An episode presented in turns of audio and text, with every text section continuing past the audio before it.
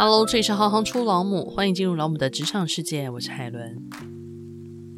我们的人生经验里面包含了像职业产业的认识，其实这些资讯对孩子来说都是很有帮助的。但是我们也需要认知到，我们给的是参考的资讯，这是要在孩子的自主性上面再去协助他们建立思考的弹性度跟开放度。不要去固定他们的思维、想象跟行动。全球气候异常加剧，欧洲飙高温，美国提早迎接冬天，甚至我们到十一月底还在穿夏季的短袖。在不可逆的情况之下，绿能产业已经成为了重要减缓气候变迁的显学，更是各国政府支持的重点产业。但绿能产业包含了哪些面向呢？要节能环保，又要能满足民生用电，这中间又会有哪些冲突？而我们在日常居家当中，又能为绿能做些什么呢？今天就让我们来跟绿能老母聊一聊。王韵晴，台大地理环境资源学系、美国印第安纳大学布鲁明顿分校环境科学硕士，专精环境毒理与风险评估以及环境管理，曾经任职国中与高中地理科教师、环境 NGO 志工、环境顾问公司工程师至经理。主要负责气候减缓政策规划与推动，以及能源的绿色转型，擅长分析复杂的环境议题，并在政策面上找寻可以着力的点，逐步发展成解决方案。目前育婴留职停薪中，让我们欢迎运晴。大家好，我是绿能老母王运晴，请教一下运晴，当初你为什么会选择地理环境资源系就读呢？用现在这个时间点来看地理系的时候，可能会觉得跟哦绿能，然后永续很有关系。可是，在我进入大学的那个时候，大概是二十多年前，大家对地理系的想象其实都是停留在哦画地图的、教书的，甚至是有些人还会说哦是不是看风水的？自己在高中的时候念的是第三类组。是念那种物理、化学、生物相关的，就是未来是可以选这类型的科系。在念书的过程，我最想要当的是医生，当然对应台湾人就是医学系。可是，在台湾的医学系的成绩真的是太高了，所以就想说，哎，那如果退而求其次，选一些医学院的系啊，或者是一些理学系，就是科学类，例如说。物理化学系也可以。可是当时我考完的时候，我爸爸他希望是选学校优先。那因为我自己是大学联考的那个制度的最后一届，那也就是说，不管我填了什么学校，不管填什么系，我如果不喜欢那个学校，不喜欢这个系，我要全部再重新开始的时候，我是要面对新的学制。如果填不到我想要的系，我就不填了。那其实我也是就是要去重考。我觉得重考。对当时我来说，我是不太可能的。我应该不会再想要再多花一年念高中的东西。哦，后来就看一看，那就只剩下理学院了。那其实当时物理系的成绩也是，我也没办法直接填到。所以呢，我在理学院那时候看东看西以后，我就想说，哦，那大概可能就落在地质、地理、大气、造船这几个位置是一定会上的啦。其实对于那种一定会上，就要特别小心，因为就担心自己上了以后，如果真的念的受不了该怎么办？我又跑去研究这些系，我就跟我爸讲说，那可能理学院最后我真的觉得可能就填地理系啦。嗯，然后但是我就跟我爸讲说，但地理系看起来不知道干嘛哎。爸说，说不定以后环境会很热啊，你看现在环境有污染啊。哦，我听一听以后讲说，哦，也不知道他在讲这些事情会发生在几十年之后。可是我觉得那句话那时候对我来讲，我觉得它就是一种宽容，他就是说啊，你不要想说你要多有用啦，就填下去也没有关系这样子。哎、欸，我觉得你对于你爸爸的话语的解读都有一套自己的还蛮有趣的想法。哎，应该说养育的过程，他没有觉得他讲什么我一定会理他，嗯，他就是点到为止，然后无奈的离开。对，我觉得他大概是给我是这种感觉。我认为我是基于尊重，你们两个人都好有礼貌哦。那再请教一下运晴啊，因为你是我们的绿能老母，那可不可以请你给我们介绍一下什么是绿能产业呢？因为我们可能一般的大众从报章杂志或从新闻上可以看到大家在提到所谓的绿能产业，但绿能产业它可能涵括的范围其实是非常的广，或者说它是被怎么定义的？可不可以请你跟我们很简单的介绍一下？我觉得它比较狭窄的去看它，它主要是生产能源，这没有问题。那第二个部分是它是排放比较少的温室气体，所以这两个加在一起的时候，我们就会认为它是比较绿的能源产业。那可是如果我们再广义一点去看的话，我认为它不单纯只是在指生产能源这件事情，它实际上它整个为了生产这个能源，然后为了发展这个相对比较绿的能源，它整体相关的产业，包含这个能源的运输、配送、行销。然后，甚至到它这个绿色性质的交易，还有相关的能源教育、能源政策，我觉得它都算是在这个绿能产业链里面。那您之前的工作是环境顾问公司的工程师，一路做到了经理。第一个是环境顾问公司的工程师的内容是什么？然后，其实我还有另外一个小疑问，就是一般所谓的顾问公司跟我们认知的一般企业有什么不一样？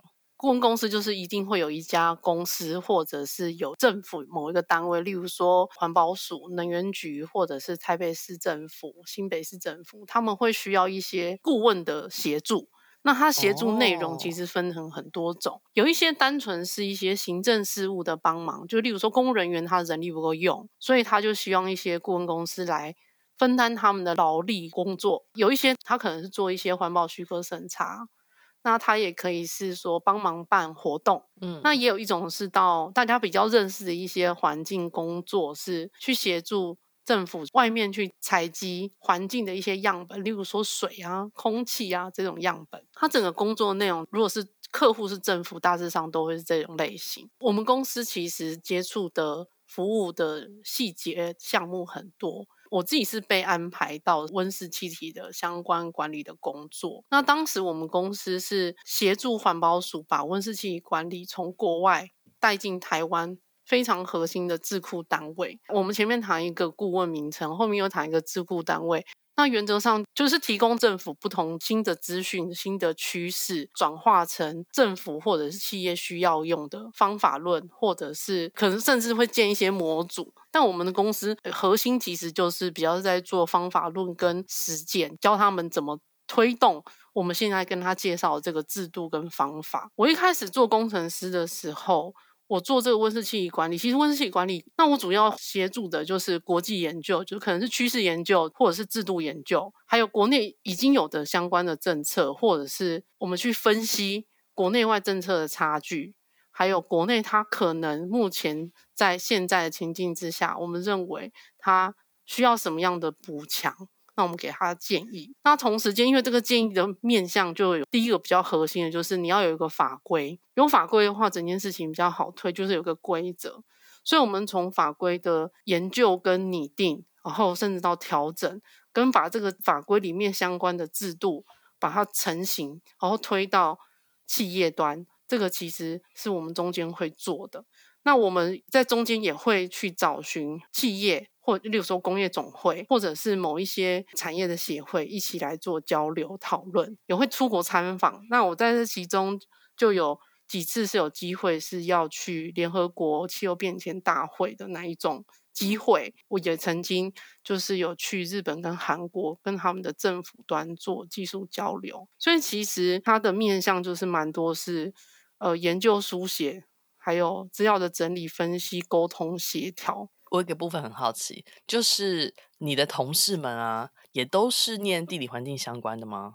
呃，其实在我进到这家公司以前，他们都没有找过地理系的毕业生。为什么？应该说，我也是后来才觉得，我有理解到为什么就是有这个现象。嗯，因为在我们在一零四一一去找的时候，嗯，公司刊出来的职称叫做环境工程师。对。但是我刚刚讲的那件事，你听起来一点都不工程。我刚刚就在想这件事。那因为温室气体本身就不是一个那么工程的东西，对。所以如果一个对温室气体很有兴趣的人，其实他光看那个植物名称，他也不会找到这个。那环境工程学系、地理系的人，跟这个名称看起来也不会是同一件事。对。所以他要找我不容易。我要找他也不容易，所以其实我那时候在伊林是有个困境是，是是我根本不知道要选哪一个，我才会被人家认为我跟他是有关系，或者是我自己认为我跟他有关系，我就直接是去找了我朋友聊，然后呢，我跟他讲说我对职业有一个想象，我想要做什么做什么，然后他就说啊，我觉得你想要做的事情跟我认识的那个人好像有点像那家公司做的很像吧。偶尔心想说，原来台湾有这种工作，那我觉得运气也真的不错，嗯、因为那家公司当时人数大概也只有六十几个人吧。嗯，然后竟然被我遇到了。可是我觉得还有一种可能是跟老板他挑人的条件有关系，就是我刚好落在他挑人的条件里面。是，可是我们每一个人喜欢的东西不一样。我那几个同学里面有是喜欢动物的，有是喜欢鸟的，然后有些他是喜欢就是比较水的，就是跟人没关系的，比较科学类的。嗯、反正我就间接从我这个同学知道这个人，然后他就大概跟我聊了一下，他说我觉得真的有可能会是你喜欢的，所以我就打开一零四，然后找到这家公司的名称，然后然后发现他们就是 post 的职位后，我就心里想说。嗯嗯，我看下去，我也觉得按了手很抖哎、欸，因为我觉得这名字不对吧？手很抖，我脑袋的小剧场全部想完，想说，哎呀，不敢按下去，要不然也不知道找什么工作啦。嗯，而且它里面的描述跟我实际上进去接触也毫无关系。有时候主管在写这些招聘人的一些关键字或者形容的时候，我看他们也是很伤了很多的脑筋。刚刚你有谈到说，我们在顾问公司，我们跟一般企业有什么不一样？一般企业，它其实很多部门它都是确定的。我认为在工业，每一个人他都是一家小公司。嗯，如果你是可以独立工作的人，就是你一个人就负责一个案子，那你就是一家公司。那如果这案子规模比较大，你要两三个人一起，哦，那你们就是一家小公司。对，所以其实没有特别说谁一定做什么。像我自己进去以后，我就从倒茶水开始做，然后呃打电话。邀人来参加我们的活动，给我们建议。虽然我们是顾问，但因为我们要持续成长，所以我们也会去找一些学者、专家，或者是我们刚刚谈的一些呃产业协会的一些大佬，来跟我们一些支教，这样子，嗯、我们做一些分享，然后得到一些不一样的想法。对，就是我觉得他是同时就有不同角色在切换，有时候很像小妹，有时候很像秘书，有时候又好像是真的是一个人家想象中非常专业顾问，只是。张个嘴巴，但是有时候又很像是张嘴巴后面那一群支持、伸出资料的人。那如果我们切回到绿能这个工作的话，一般的家庭跟一般的企业，它有没有一些机会可以做到绿能这样子的模式或是面向呢？我们要把绿能这两件先拆开看。你要做绿，你要做能，那你是要跟能源的类型有关系。例如说，你到底是要。能源有很多种啦，但是跟大家生活比较接近的，应该就是电呃用电这件事情。呃、那如果我们来做个比方，我觉得家庭比较单纯，因为家庭你能够做的改变其实不多。你能做的第一件事情就是，你可不可以少用一点电呐、啊？嗯，你说少用点电也叫绿能吗？我认为这也是一种绿能的行为。只有在你少用一点的时候，在制造能源的那一块的人，他才有更多的空间去想其他的选择。当我们需要的电量很多很多的时候，他们其实压力就很重，他们其实没有办法再去选择一些比较不稳定来源的电。例如说，我们所谓不稳定的来源，就像是太阳能或者是风能、风力发电。为什么？嗯，对，为什么它比较不稳定？例如说，因为太阳不是你随时要就有，那也不是你要它给你多少它就有多少。对对。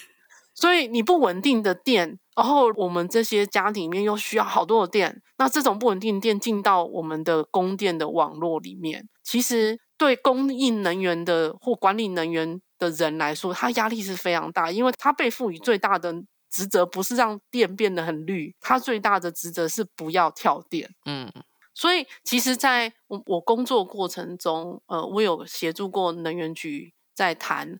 就是温室气体跟能源产业之间这两个要绑在一起的时候，我们该怎么办？那那个时候经济部也是能源局也是一直在跟我讲，他说：“你先不要跟我讲减温室气体的事情，你先跟我讲要怎么做，我们才有办法不跳电。”我那时候听到这个要求的时候，我就觉得啊，你觉得我们坐在办公室，我们能叫大家用电少用点吗？如果是选择有节能标章的家电，是不是也会有帮助？哦，我觉得差很多哦，这个点绝对是能源局最想要的。那它也有那个颜色去标示，越绿的颜色就代表说它越省能源。也就是说，你一个月你花的电力度数相对比较少，可是你买了节电的家电以后，你回家要疯狂开。就以前可能 夏天的时候，哦，因为觉得可能很耗电，所以你就开个五个小时。然后现在马上哦耶，二十四小时全开。那我觉得这个是没办法比较，就是你没办法大声说，嗯、那哦，这哪个比较节省？就不是在一个比较基准上。对，我做能源局计划，其实真的是对我影响蛮大的。因为能源局一直问我这些问题，我当然也会先回到像你刚刚讲，我们一般家户到底要怎么做？买节能家电有用吗？当时我刚好要换洗衣机，看到那个标示上面都已经很绿啦，就好像已经封顶了。可是你还想说，嗯，这价格怎么落差还这么大？然后我这个性格就是，我就很想要知道为什么这么大。我看了以后，我就跟我老公说，哎，好像再往上面一点点，它的那个压缩机是日本制造，哎，我老公就说，哦，日本制造它贵多少？我说两万块。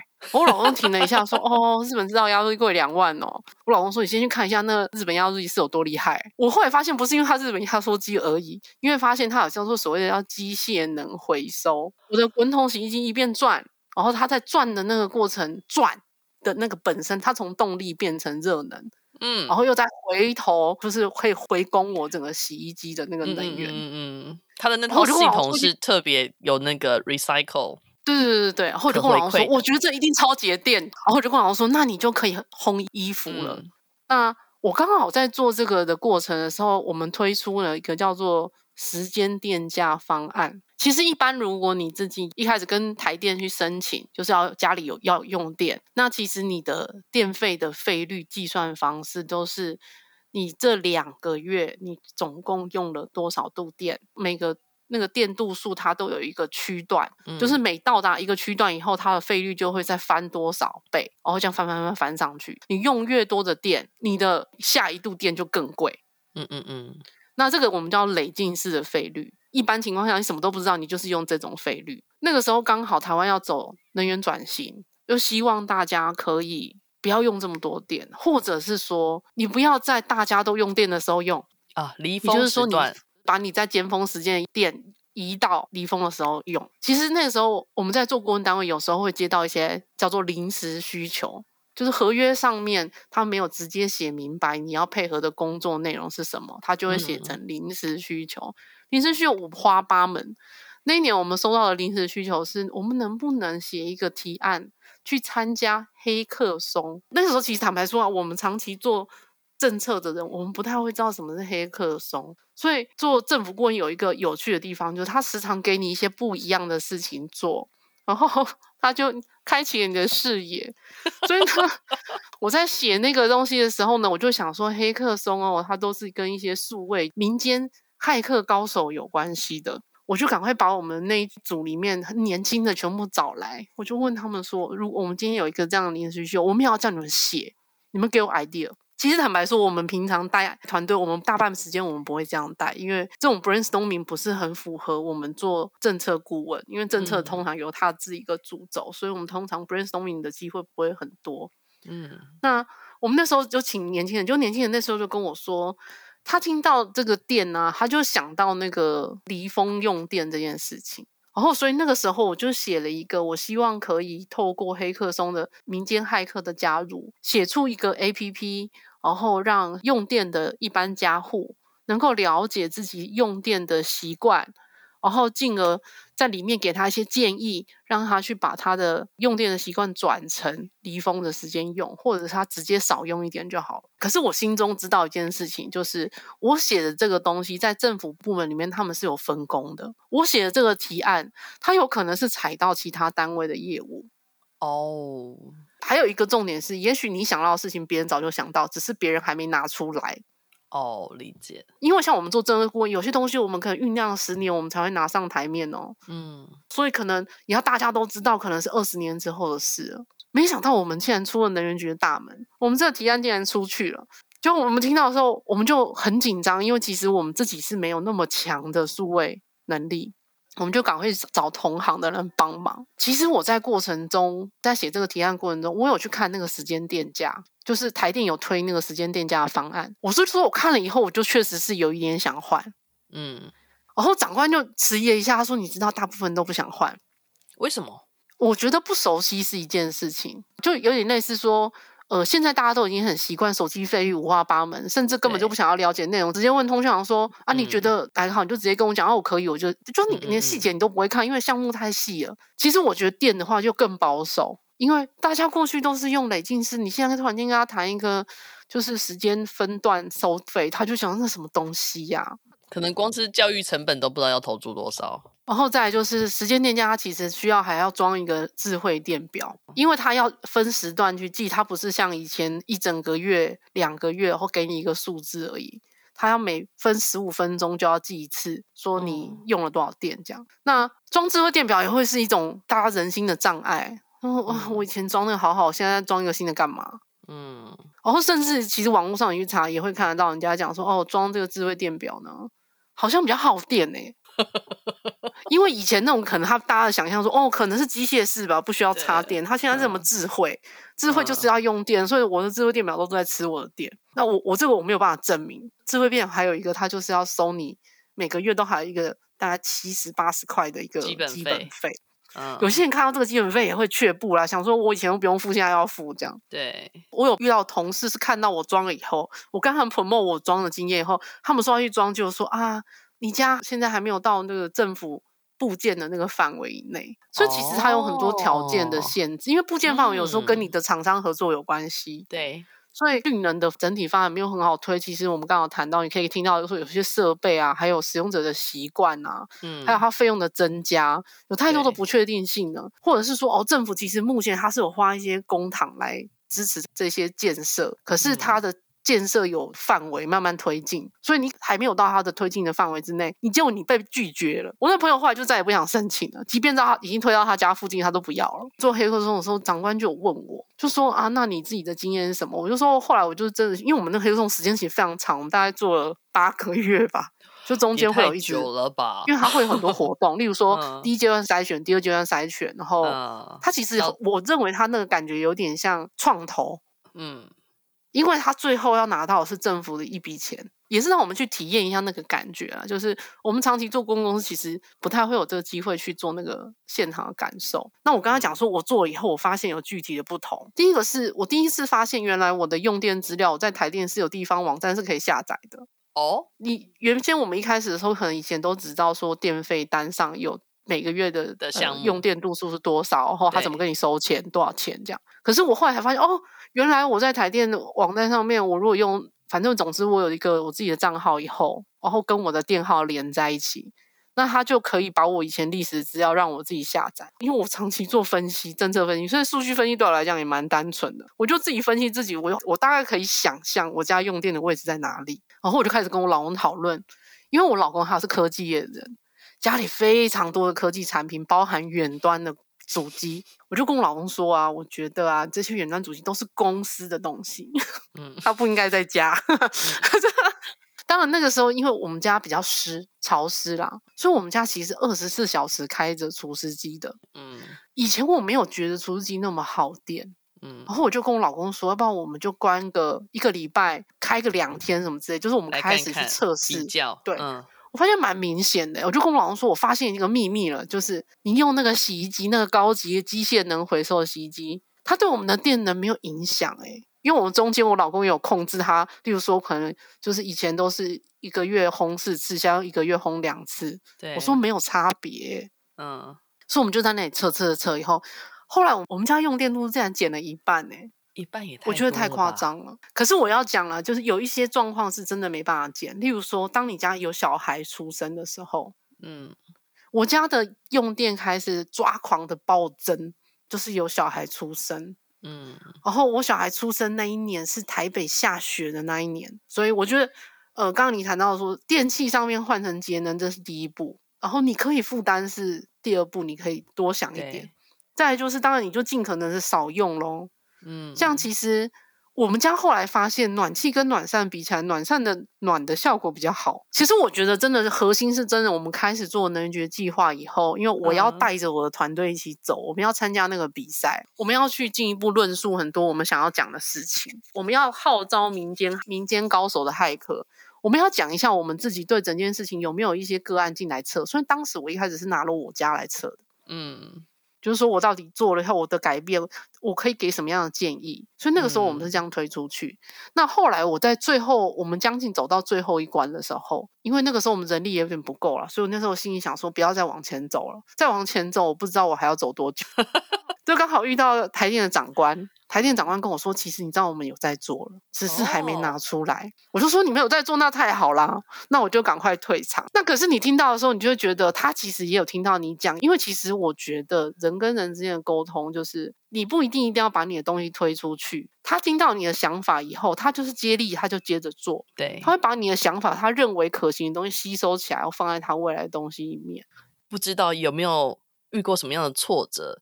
成就感感觉好像也蛮有趣的，成就感跟挫折方面都跟我们分享一下吗？我觉得最大的成就感应该是来自于我自己对事情的满足感是会从哪里来的。其实我在呃进入环境顾问界之前，我是在环境的 NGO 工作的。那这种 NGO 它的属性就是它其实什么资源都没有。嗯，所以很难做事。那他要跟别人沟通一个全新的想法的时候，其实大部分的人都不想跟他讲。可是当我们去来，来做环境政策顾问的时候，我们背后有这个政府做很大的一个资助啦。我觉得那是一个资助，就是大家听到你是政府端，他就会想说：好，不管怎么样，我都应该要听你讲一下吧，因为我也不知道你是要来开罚单，还是要给我钱，还是什么的。所以至少他们都会听一下。所以我觉得成就感会第一个是。我觉得他有突破了我过去在 NGO 的时候那一种沟通的难度。嗯、我觉得 OK，我终于有机会可以让人家多听一下，至少听一下我我想讲什么。嗯。那再来就是因为工作量其实蛮大的，所以不管怎么样，你都会做出一点什么。我觉得有做出东西来，对我来讲就是一个成就感了。就是不是每天只是在谈一些理想啊，或者是什么，就是那种感觉。嗯、那就算你做出来的东西，长官他觉得不符合他的期待，他通常都会给你一些回馈，说我为什么觉得没办法做，希望你还可以去调整什么。他不会说好啦，拜拜，你离开。就是做政府顾问，他其实是一个合作伙伴的关系，所以他的成就感其实就是大家一起往前走。那我觉得有时候挫折感也会来自于这里，就是今天长官他心情真的不太好，反正总之就有很多让他生活上、工作上烦心的事，你可能就根本没办法跟他讲话。我还有曾经是那个长官已经高升离开两年后，在另外一个场合听到了一件事情，我才知道原来当时长官是在生什么气。但这样的事情会影响到整个进度的推进。会很明显，他会觉得说，你做顾问计划，你要结案还是可以，你要领钱还是可以，嗯、但是你实际上想要政策上面有一些实际的往前走，基本上他不配合你也做不到什么，因为公务人员他们是负责盖章的那个人，当然他不愿意盖章，你就没有办法让这件事情往前走。但是我觉得，因为做我们这行，大家都讲说，不管你是做环境顾问，还是你做绿能整个产业链的工作，其实你没有一定的环境热忱，其实你是做不下去的。所以我觉得那个热忱本身是需要看到事情要往前走。我觉得挫折感跟成就感的强度大小，大部分都来自于这里。嗯，就是如果你觉得你今天做这件事情，你要马上就看到结果，那你在这行的挫折感就会非常大。或者是你第一次跟大家做提案、做说明，那大家的反应很激烈，然后你对这件事情感受很不好，所以你就想要离开，那其实就真的没有很适合啦。你自己会怎么转换这件事情？我觉得当下一定，例如说咖啡没有准备好，或者蛋糕准备错误之类的，就是他当环境舒适，大家心情就会舒适。那如果环境都很舒适了，就今天的提案到底是今天讲的结构性太差了吗？就是我是不是讲了太多细节，然后没有讲个大方向？因为有些人性格比较急，他想要马上听到结果。你今天讲的重点是什么呢？你可以用两句话讲吗？有些长官他可能就会觉得啊，我就日理万机，实在是没有时间听你在那慢慢讲。那有可能是因为这样，但是坦白说，我们的计划都很复杂，所以当每次当长官没有耐心讲的时候，我们就觉得今天就是一定会失败啊。嗯，那当我们也有一些，例如说，我们可能会先去确认其他比较知名的教授们他们的想法，因为我们要确定不同的人看到我们东西他的感受是什么。嗯，我们先调整好，我们再上去。我觉得在我们顾问业这个，就例如说，假设一个月工作二十二天，顾问业这种状态，我认为至少十天以上。可是你到其他的公司不一定会这么多。就是例如说，你可能是在离岸风电的做工程营造的，那他可能很多时间，他可能都是跟机械相处，或者是绿能产业里面有一种工作，就是他为了要让他已经建好的这种风力发电机，或者是他已经他建好这些呃环境的一些处理设备。他要让他真的可以合法运作，他要去跟政府申请许可证，有一种工作是专门在准备这些文件的人，那他可能受到我刚刚讲的这种影响的时间就会变少。我觉得这个东西，不管你在绿能产业链里面，不管站在哪一个位置来看，你都不可能逃开的，因为只要跟人有相关的事情，它都会受到阻碍。因为沟通不顺，有时候不单纯是你讲的好不好，很多时候很多原因的。那我觉得怎么调试哦，就是笑一笑啊，下次再来就好了，因为你能做的事情没有太多。就像我们后来发现，你要让会议顺利的秘密，就是呢，你一开始咖啡，然后茶、茶点、水果要准备对。嗯，我记得我第一次的时候负责办这个东西的时候，我搞不清楚一个菜鸟，然后不搞不清楚，我就准备下午茶的时候，我就选择了面包。然后我主管看到面包，他就跟我说：“你知道今天下午会一定完蛋吗。”我说：“为什么？”他说：“刚吃完午餐，他怎么会想要吃面包呢？他光是看到面包，他心里就饱了。”应该要蛋糕是吗？嗯、呃，蛋糕又要分年龄咯，就是这很很多美感。Oh. 其实，对，我觉得工作的本质上就是大家要尽可能的去去看到那个你真的可以学到那个智慧的那一面。嗯，那你觉得从事绿能产业跟你后来成为母亲之后产生了一些不一样的影响？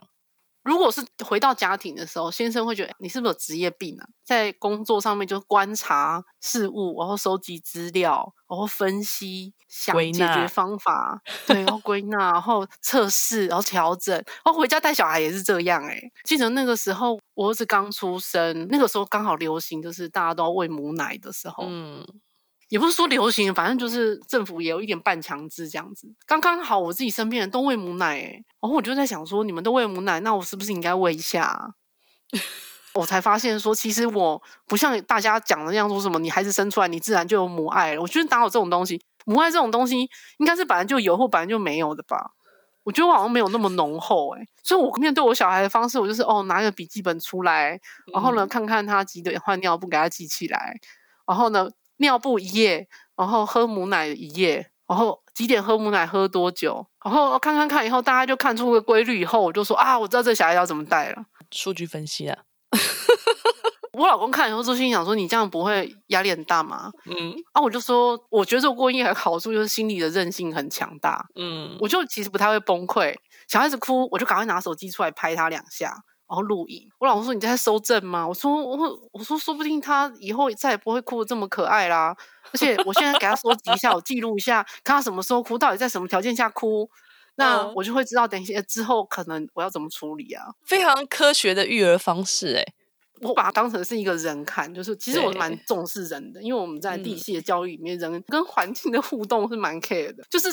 方法上面是真的跟当顾问很相似，嗯嗯，而且在当顾问过程，确实是会特别把情绪那个抽出来，嗯，因为情绪会毁了对整件事情的理解啦。然后，因为我是现在小一，我觉得我在带他，跟我别的朋友在带小孩，我们在讨论的时候，我就会发现，是因为我的情绪起伏没有那么大，所以我的小孩其实也不会，例如说他不太会尖叫，不太会哭，嗯，然后尽可能就是让他讲出来。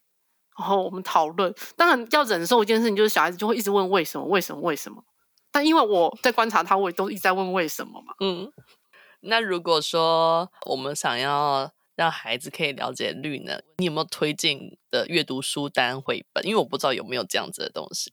我会建议开始的时候，先把绘本的范围先切成两块，一个先谈能源、电力跟我们人之间的关系，同时间可以去看，例如说让他知道什么是温室气体。什么是温室效应？嗯、什么是气候变迁、气候危机？那接下来你再把这两个加在一起看的时候，那就会看出不一样的东西了。那绘本上面的话，通常单纯谈能源跟电力，我发现有几本还不错。例如说像《超级电力》，它讲的就是各种不同的来源的电力。那或者是电从哪里来，它也是谈一样的，就是它可能从煤啊、天然气啊，然后风啊、太阳能啊，然后生殖能这些来。然后接下来再谈说，那我们家的能源从哪里来？那就是说实际上就跟你生活整个房子的，还有你的生活习惯做一个连接。它里面有很多图画，我觉得还不错。嗯、像我们都知道，小孩子尤其是男生，小时候都喜欢，例如说看警察、看消防员，比较有些英雄的概念。那有个日本的绘本还不错，它叫做《电塔上的空中英雄》。嗯。它讲的是我们在不掉电的情况或跳电的情况，帮我们抢救的这些人，他到底在做什么？嗯，那还有一个在讲要怎么样做，在家里先把电量把它节约下来。它是那本绘本叫做《吃电怪兽在我家》。哦，这不错哎。有一些是家长，你可能是要自己先看的，嗯，因为你有一个比较宏观的角度来看这件事情的时候，你带他看什么《吃电怪兽在我家》，你会比较好讲，因为比较多材料可以讲。嗯、那温室气体的话，我觉得我自己看到一本书，我觉得很不错，它是一度 C 究竟有多热？关于温室效应带来的气候危机，这名字很长，它是一本外国的翻译书，然后有一点像是，例如说一百个 QA 的概念哦，它里面就有谈到说，哦，什么是绿能？所以这本书算我觉得有点像 Bible，哎，就是比较圣经级的，但是内容又是蛮可爱的。嗯、我印象中这本书好像是翻翻书，哎，因为另外一本我还有看到《我的地球变化大发现》，嗯，那这两本加起来我就觉得蛮有趣的。就是一本是很多很多字，嗯、那一本是它比较多概念图。嗯，那有一些小孩子可能相对小一点的，我觉得谈气候变迁的影响一个危机，然后再连接到绿能可能可以解决的问题，那这个部分就可以看一本叫《我家不见了》，他谈的是气候变迁造成的气候暖化，然后冰块融化、海平面上升，然后我们家的土地被海水淹没了。然后另外一个就是经济部能源局有出那个再生能源儿童网，非常非常感谢运晴今天的分享，然后谢谢 Helen，谢谢大家，谢谢。为了将来更好的环境，少用一点电吧，不然选择有节能标章的家电用品也是很棒的做法。如果家用电费居高不下，建议考虑时间电价与智慧电表。绿能产业具有趋势性与未来性。希望透过韵晴的介绍，将来能有更多的人才投入绿能市场。记得同理心是非常重要的，同理心能让我们看到改变的契机与动力。谢谢你们的支持，我是海伦，我们下次见。